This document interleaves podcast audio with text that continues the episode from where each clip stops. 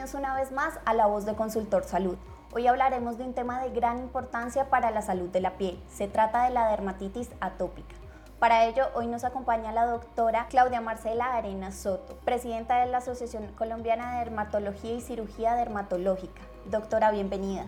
Hola Natalia, muchísimas gracias por la invitación. Doctora, para iniciar, quisiéramos saber de qué se trata la dermatitis atópica y cuáles son los principales factores de riesgo de esta patología. Bueno, quiero contarles que la dermatitis atópica es una enfermedad inflamatoria crónica. ¿Qué quiere decir eso? No es un proceso infeccioso, no se contagia, es inflamación de la piel. Crónico quiere decir que no se cura, se controla con el tratamiento. Entonces van a haber épocas donde los pacientes van a estar súper bien y otras épocas donde van a estar brotados. Es una enfermedad donde el síntoma cardinal es el prurito un síntoma que impacta de una forma negativa en la calidad de vida de nuestros pacientes. ¿Y cuáles serían esos factores de riesgo más relevantes que pueden afectar en esta patología? Bueno, como les dije, la dermatitis atópica es como una montaña rusa.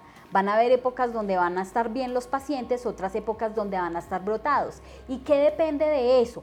Varios factores. Uno son factores genéticos. Los pacientes generalmente tienen la predisposición genética para sufrir la enfermedad. Hay pacientes que tienen antecedentes de dermatitis atópica en la familia y no solamente dermatitis atópica, sino también de otras enfermedades que se asocian, como la rinitis o el asma alérgico.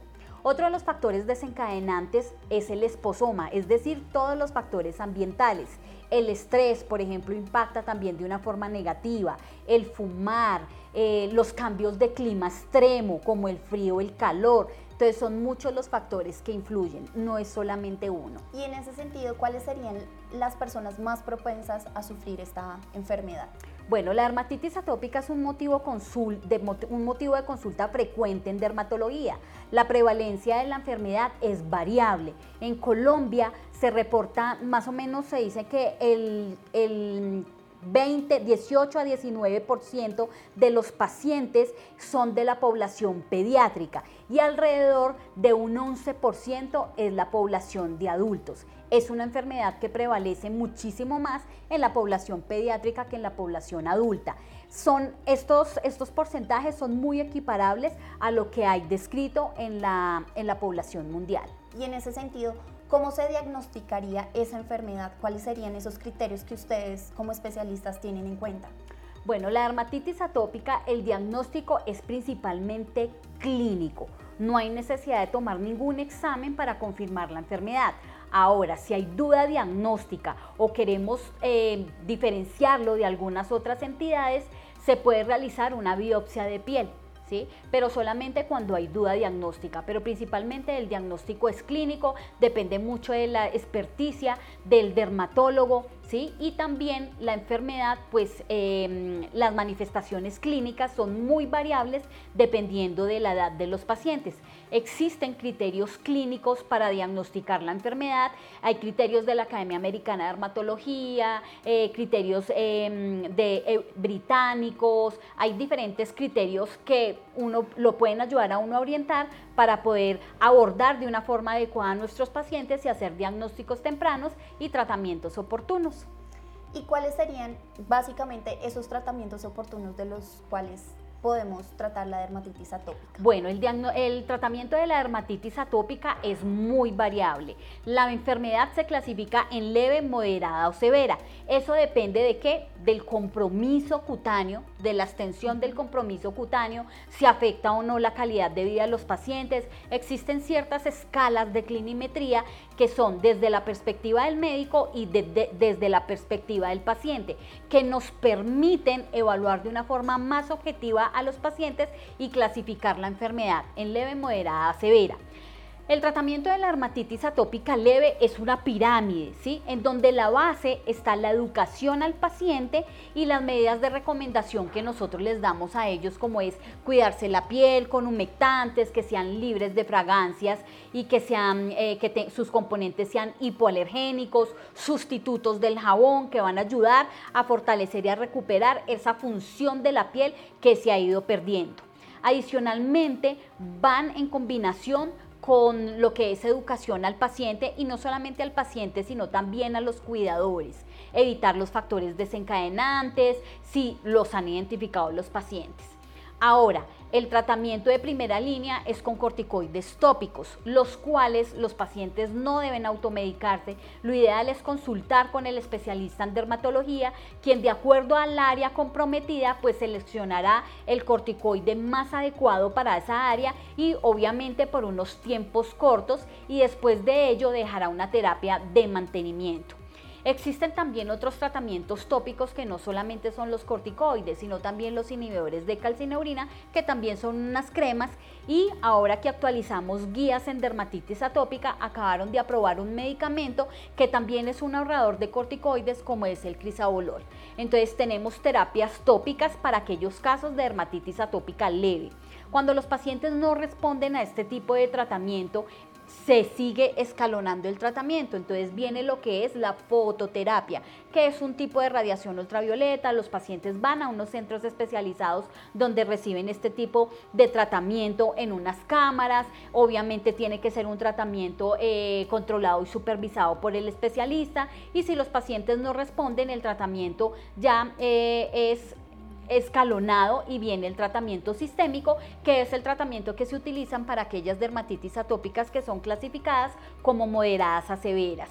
Entonces están tratamientos tomados, tratamientos inyectados, eh, que obviamente requieren de un seguimiento estricto por el efecto secundario que generan estos medicamentos y que son tratamientos también que se dan dependiendo del medicamento que uno escoja, tratamientos supervisados y controlados con paraclínicos. Y desde Asocolderma, ¿cómo están abordando este tema para la prevención de esta patología?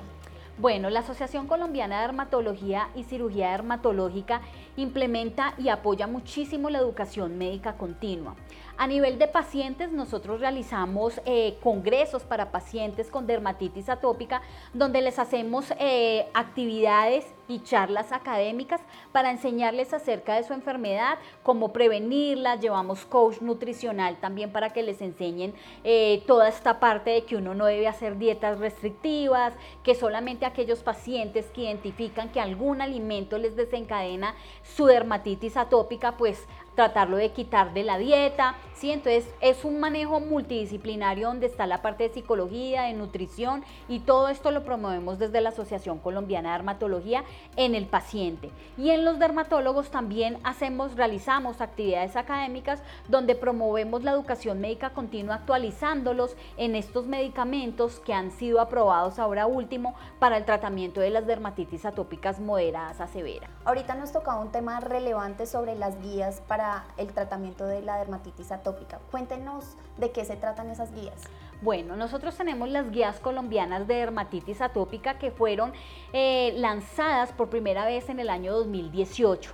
En el año 2022 salió una publicación en el British Journal of Dermatology donde nuestras guías colombianas están dentro de las tres mejores guías a nivel mundial.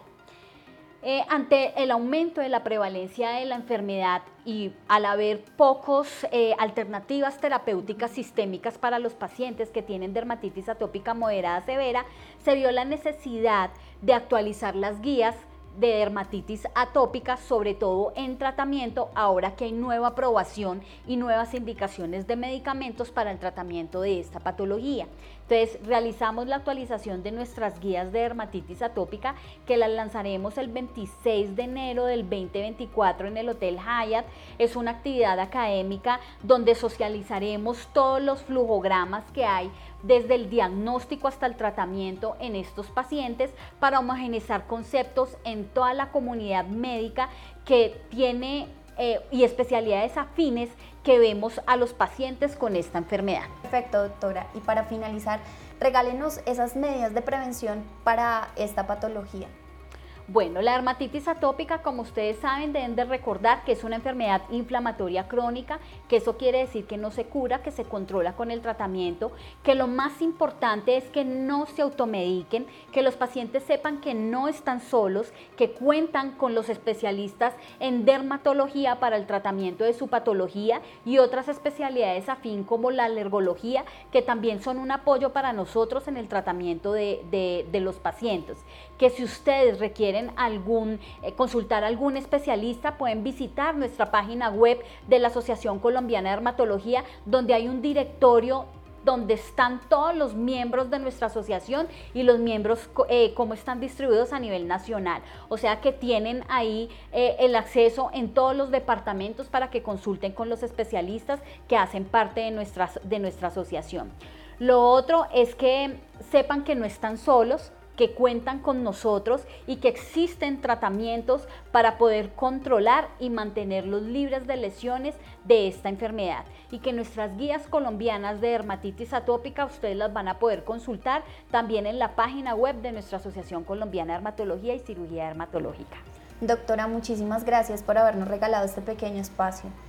No, muchísimas gracias a ustedes y espero que la información que les hayamos dado haya sido de, de gran ayuda para ustedes y, lo que no lo pueden consultar en nuestros micrositios de la página de la Asociación Colombiana de Dermatología, donde van a encontrar información importante para ustedes como pacientes y para los dermatólogos y especialidades afines van a poder encontrar nuestras guías a la que espero que todos las leamos, las conozcamos para tener eh, conceptos claros y podamos eh, todos estar trabajando en la misma sintonía por el bienestar de nuestros pacientes para hacer diagnósticos tempranos y tratamientos oportunos.